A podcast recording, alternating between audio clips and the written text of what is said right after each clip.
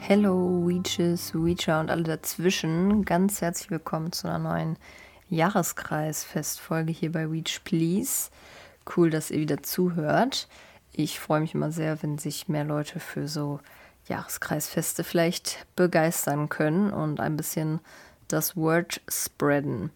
Ja, das nächste Fest, was uns jetzt echt schon in wenigen Tagen bevorsteht, ist ähm, Samhain und hier schon direkt für die erfahrenen Witches ein kleiner Disclaimer. Ja, ich sage Samhain und ja, ich weiß auch, dass man das eigentlich Samhain ausspricht, je nachdem, aus welcher ähm, Ecke man sich da bedienen möchte. Aber ja, für mich irgendwie, ich mag das einfach nicht, Samhain zu sagen. Ich sage lieber Samhain, weil das für mich irgendwie intuitiver ist und sich irgendwie, keine Ahnung, richtiger anfühlt. No Shaming wie man das ausspricht. Ähm, ich mache es eben so und falls euch davon die Ohren bluten, I'm sorry, but eigentlich auch not sorry. genau, ja, dann steigen wir direkt ein mit der Frage, warum heißt es eigentlich Samhain? Wo kommt es her? Und das ist ein ursprünglich keltisches Fest und der Name setzt sich zusammen aus Sam, was so viel wie Sommer wohl bedeutet, und Huin, was für Ende steht also das Ende des Sommers. Und das trifft es eigentlich schon ganz gut auf den Punkt, denn Samhain ist das Jahreskreisfest, was den Moment kennzeichnet, wo wir ganz bewusst und ganz endgültig von der hellen in die dunkle Jahreszeit übergehen. Es ist also quasi ein Schwellenfest, merken wir schon. Und das passt auch ganz gut zu den etwas ähm, ja, tiefer gehenden Inhalten von Samhain, dass es ein Schwellenfest ist. Aber dazu kommen wir später noch. Was geht so ab in der Natur und was, was können wir beobachten, was auch für dieses Fest steht? Es ist ja jetzt schon so das meiste geerntet, es gibt nicht mehr viel zu holen.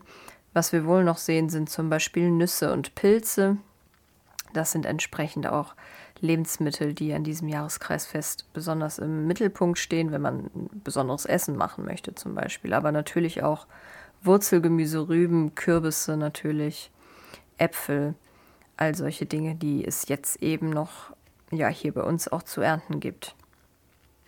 Für die meisten äh, Sammler und Bauern damals war das jetzt auch ähm, spirituell gesehen ein bisschen so ein Cut, wo man gesagt hat, es wird jetzt ähm, nichts mehr gesammelt, keine Heilkräuter mehr, ähm, nichts ja großartig, was äh, aus der Reihe fällt von dem, was wir gerade aufgezählt haben, ähm, weil man einfach gesagt hat, die Natur ist ab jetzt ausschließlich im Besitz der Naturgeister und ja, der Seelen, die da so wandeln und da möchte man sich einfach nicht mehr einmischen und nichts mehr nehmen.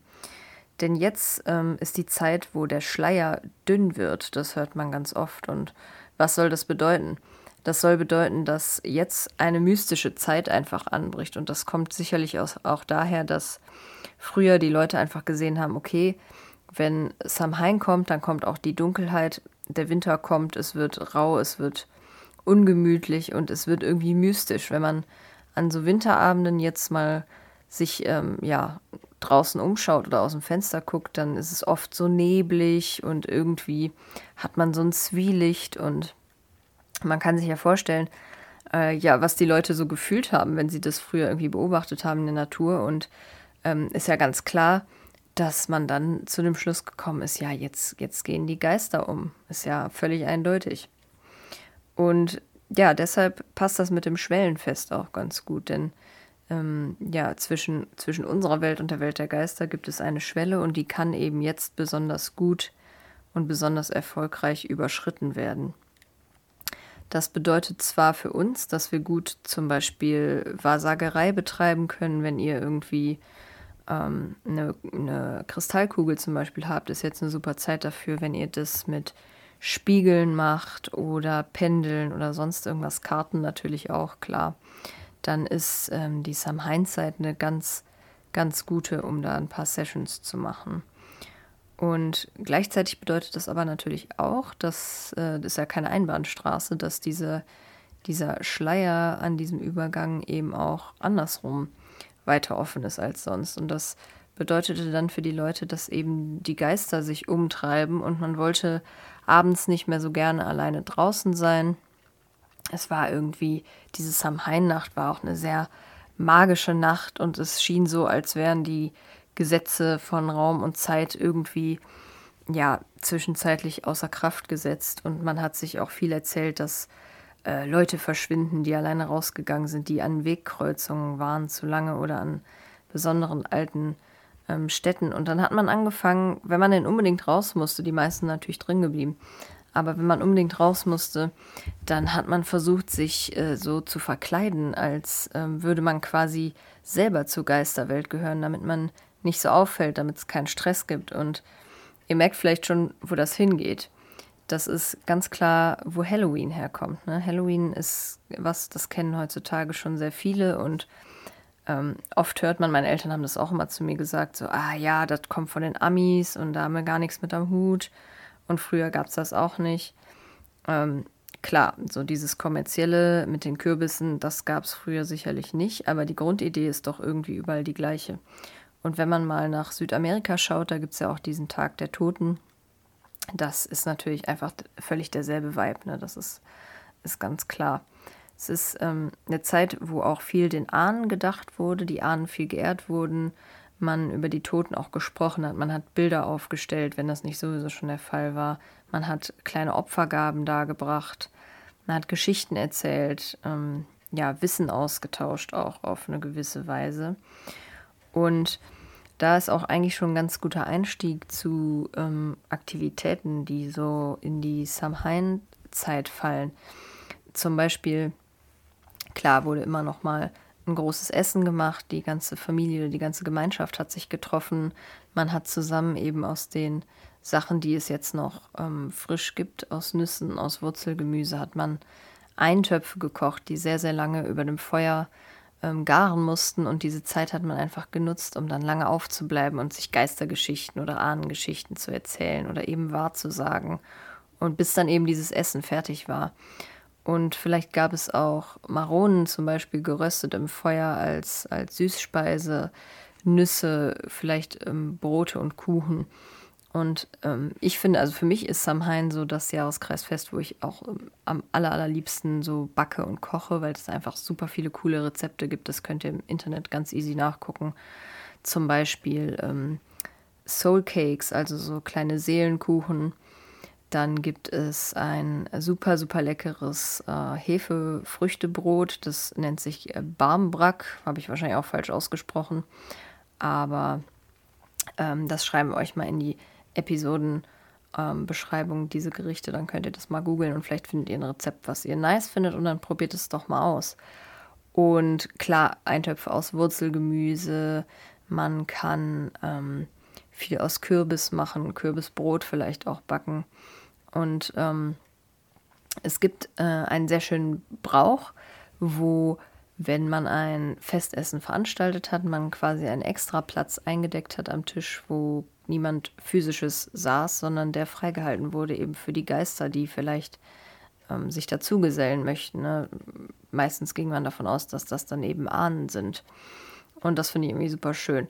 Man hat ähm, für diese Geister dann auch aufgetischt auf dem Teller, da war dann noch Essen drauf. Das hat man vielleicht für eine Nacht stehen lassen und am nächsten Morgen, ähm, wenn ihr das ausprobieren wollt, könnt ihr das einfach zurück in die Natur geben. Ne? Bitte nicht so achtlos wegschmeißen, dann wäre irgendwie so ein bisschen der Purpose verfehlt, aber ähm, man möchte das eben der Mutter Natur irgendwie wieder zurückgeben und das könnt ihr machen, indem ihr das auf den Kompost zum Beispiel tut oder vielleicht im Garten vergrabt. Genau. Das, ähm, ja, dieses, dieses Geistermal finde ich irgendwie eine ganz schöne Idee. Was natürlich auch nicht äh, unerwähnt bleiben darf, man kennt es ja vom Halloween-Kürbis. Nur früher hat man das nicht mit Kürbissen gemacht, die waren nicht so ganz ähm, populär in dem Zusammenhang, sondern mit Rüben, also Steckrüben zum Beispiel, falls ihr die kennt. Das ist irgendwie auch so ein Gemüse, das ist nicht mehr so ganz in Mode, aber Steckrüben sind eigentlich auch richtig lecker. Ähm, holt euch mal so eine, schnitzt da irgendwie eine Fratze rein und dann könnt ihr die ins Fenster stellen oder vor die Tür stellen. Das ist ähm, mit Sicherheit mal was Neues, was man noch nicht so kennt. Und es ist eben, wo der Halloween-Kürbis seinen Ursprung gefunden hat. was man in dieser Zeit auch noch macht, das kennt man aus Südamerika eben vom Tag der Toten, dass man den Geistern oder den Ahnen kleine Opfergaben rausstellt. Also entweder ne, man macht das in Form von, von diesem Extrateller beim Essen oder man backt eben diese kleinen ähm, Brote oder kleine ja, Süßspeisen, so Mini-Teilchen oder so. Und die stellt man einfach raus vor die Tür. Vielleicht noch ein Glas guten Wein oder irgendwas, wo ihr wisst, ähm, mein Opa zum Beispiel hat super gerne Lakritz gegessen und der ist schon ganz lange tot und ich würde dem zum Beispiel immer Lakritz hinstellen, ne, weil ich weiß, dass er das geliebt hat. Und das würde er sich natürlich zuerst holen. Und ja, solche Sachen, da, das ist halt super cool. Da kommt man halt irgendwie dann schon direkt ans Überlegen, so, ja, hm, was war das denn eigentlich für eine Person und was, äh, was mochte diese Person denn gern oder was, was würde der jetzt gefallen und was würde sie sich wünschen, dass ich hinstellen würde. Und das ähm, spielt ja einfach schon richtig gut in diesen Gedanken mit rein. Ja, gleichzeitig ist diese mystische und dunkle Zeit ähm, ja auch eine Zeit der, der Innenschau, also das macht ja auch irgendwie Sinn.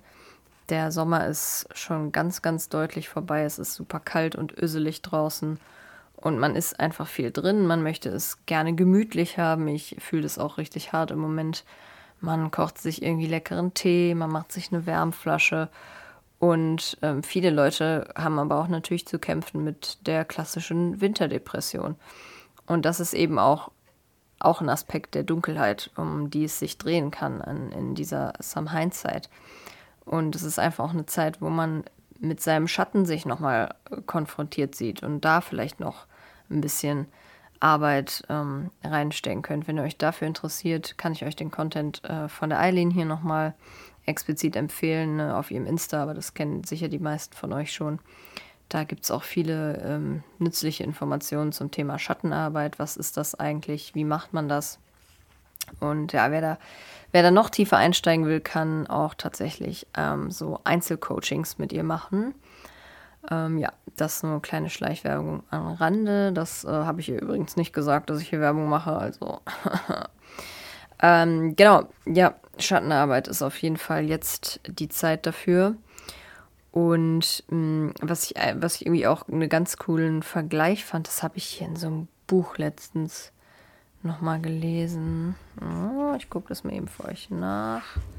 Ich glaube, es war das hier. Das heißt Der ewige Kreis und ist von Pearl Branscaldi. Branscaldi, man weiß es nicht. Ich ähm, werde es vielleicht auch demnächst mal auf Insta teilen, das Buch. Ähm, ich meine zumindest, dass darin war. Ich gucke es nochmal nach, bevor ich hier Fake News verbreite. Falls es falsch ist, schneide ich es raus. Falls ihr es jetzt noch hört, ist es was korrekt auf jeden Fall.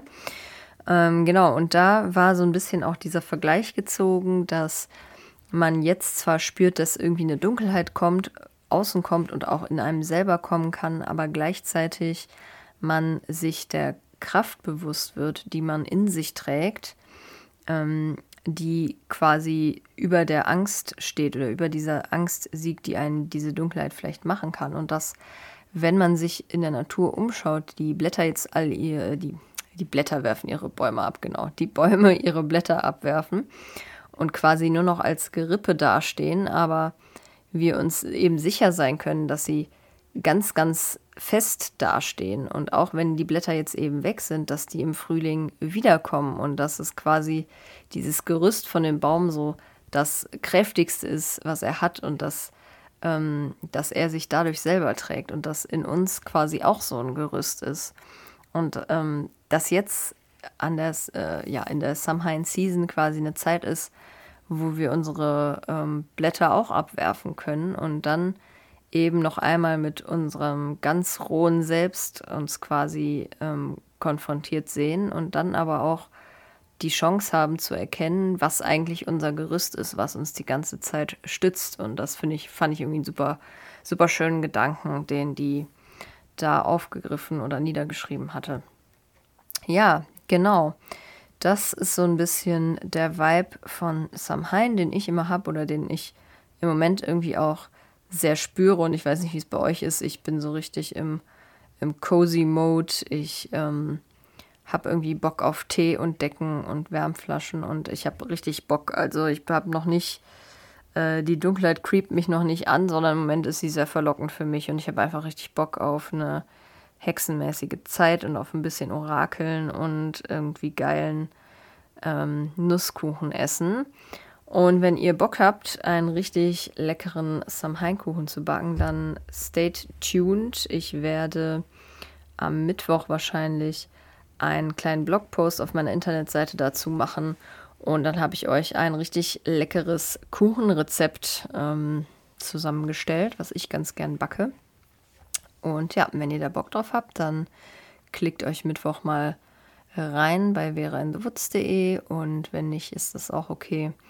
Teilt wie immer gerne mit uns, was ihr an Samhain macht. Trefft ihr euch vielleicht mit ähm, euren Witchy-Freunden oder macht ihr was mit der Family oder macht ihr alleine was? Oder ja, bastelt oder kocht ihr vielleicht was Geiles? Teilt es mal gerne mit uns auf Insta. Verlinkt uns at witchplease. Und ja, wir freuen uns von euch zu hören. Schreibt uns. Und ja, wir hören uns in der nächsten Folge wieder. Macht's gut. Tschüssi.